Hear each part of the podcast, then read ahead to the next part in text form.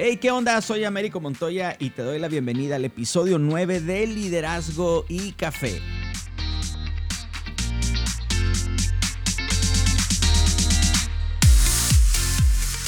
Antes que nada, feliz año nuevo. Aunque no sé cuándo estás escuchando este episodio, te cuento que estoy grabando en los primeros días de este nuevo año y me siento muy contento de compartir contigo este primer episodio del 2021. Aún traigo los estragos del recalentado. Pasamos un muy buen tiempo en familia. Cuadro chico decimos porque no podemos tener reuniones con mucha gente, pero aún así la pasamos súper bien y dando gracias a Dios por la oportunidad de comenzar este nuevo ciclo y espero que tú también estés arrancando con ánimo y con buena expectativa de lo que este nuevo año traerá. Y bueno, quiero entrar de lleno a platicarte este segundo episodio de Preparados para el 2021 el episodio anterior hablaba un poco sobre algunas claves para poder vencer o superar los problemas y estos puntos los estoy tomando del libro A veces se gana, a veces se aprende. Y te platicaba sobre algunas cosas que no debes hacer para enfrentar un problema. Así que en este episodio quiero hablarte sobre cosas que sí debes hacer al enfrentar un problema y poder convertirlos en oportunidades de aprendizaje. Y una de las cosas que sí debes hacer es anticipar el problema. Esto no significa que estés toda la vida preocupado por cada cosa que podría salir mal. Y hay una historia en el libro de un hombre al que su esposa lo despierta en la noche, ¿no? Porque pensó que un ladrón había entrado a la casa. El hombre se levanta y baja la escalera de muy mal humor y se encuentra mirando fijamente al cañón de una pistola en su cara. El ladrón le ordena que le entregue todas las cosas de valor de la casa y ya cuando se estaba yendo, el esposo lo detiene y le dice, antes de que se vaya, me gustaría que subiera al piso de arriba y conociera a mi esposa. Ella le ha estado esperando cada noche durante 30 años. no lo podemos saber todo, pero hay cosas que si nos sentamos a reflexionar sobre la situación, vamos a poder ver algunas acciones que podemos tomar para evitar que se conviertan en un problema en temas de planeación, anticipar tareas, pregunta a tu equipo, por ejemplo, ¿qué nos falta hacer? Nada más frustrante que ante una situación complicada siempre hay alguien del equipo que comente, yo sabía que eso podía pasar. ¿Te ha sucedido? Bueno, así que anticipate ante los problemas. Tú no lo sabes todo. Involucra a tu equipo para tener una visión más completa. Comunica el problema. La falta de comunicación y la mala comunicación no solo evitan que un problema se resuelva, sino que también crea otros. Peter Drucker dijo, el 60% de los problemas en las organizaciones son consecuencia de una mala comunicación. En alguno de los cursos que me toca impartir en empresas, eh, normalmente les pongo ejercicios que los ayude a reforzar algunos puntos de enseñanza para poder experimentar qué tan buenos somos para dar instrucciones o comunicar ideas. Y uno de los ejercicios es que una persona está con los ojos vendados y está recibiendo instrucciones sobre un dibujo que tiene que realizar en una hoja en blanco. La persona que le da las instrucciones puede ver el dibujo, tiene los ojos destapados y tiene que explicar con el mayor detalle para que su compañero, que no está viendo nada, pueda realizar el dibujo. Te sorprenderás de lo complicado que es explicarle algo a alguien que no está viendo el problema, lo digo entre comillas, con sus propios ojos. Y la clave es que la persona que puede ver tiene que poder ser capaz de imaginarse, estar con los ojos tapados y tratar de seguir sus propias instrucciones para saber si su comunicación está teniendo sentido, me explico. No, porque no solo es explicar algo, sino que la otra persona sea capaz de traducir esa información en acciones que la lleven a un buen final.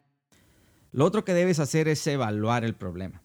Hay un dicho que dice, nunca abras una lata de gusanos a menos que tengas planes de ir a pescar. ¿Esto qué significa o cómo se hace esto? Necesitamos preguntarnos, ¿cuál es el problema? Parece sencillo, ¿verdad? La clave aquí es ajustarnos al tamaño del problema. Y esto en ocasiones es difícil, sobre todo para personas que les gusta involucrarse en todo. Así que te debes de preguntar, ¿realmente es importante esto, esta situación? ¿Y quién está involucrado? La razón es de que en ocasiones los problemas son problemas debido a las personas que están involucradas. Así que evalúa el problema, intenta mantener una perspectiva correcta y ten siempre el final en la mente. Y por último, agradece el problema.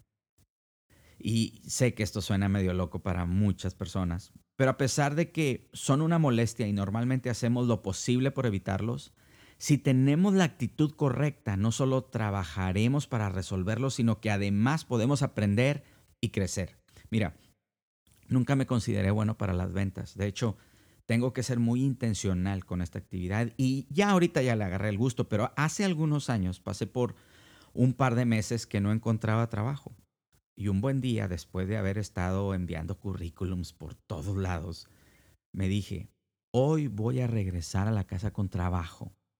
Y llegué a un instituto de inglés que solicitaba vendedores con contratación inmediata.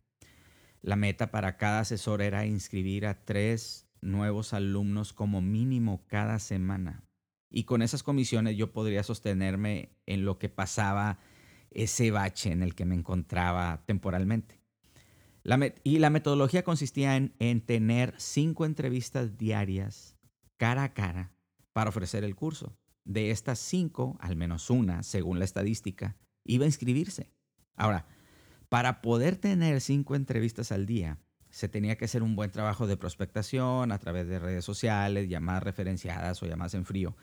Y recuerdo que en varias ocasiones tomé el directorio telefónico y hacía 20 o 25 llamadas en frío para que cinco accedieran a una entrevista y de ahí al menos uno se inscribiera. Debo de confesarte que fue frustrante al inicio. Una tarde, después de hacer varias llamadas sin éxito, le pregunté a mi jefe, oye, ¿cuáles son los meses más difíciles para vender? se queda pensando un poco y me dice, todos los meses son difíciles. me dio una risa entre nervios y asombro.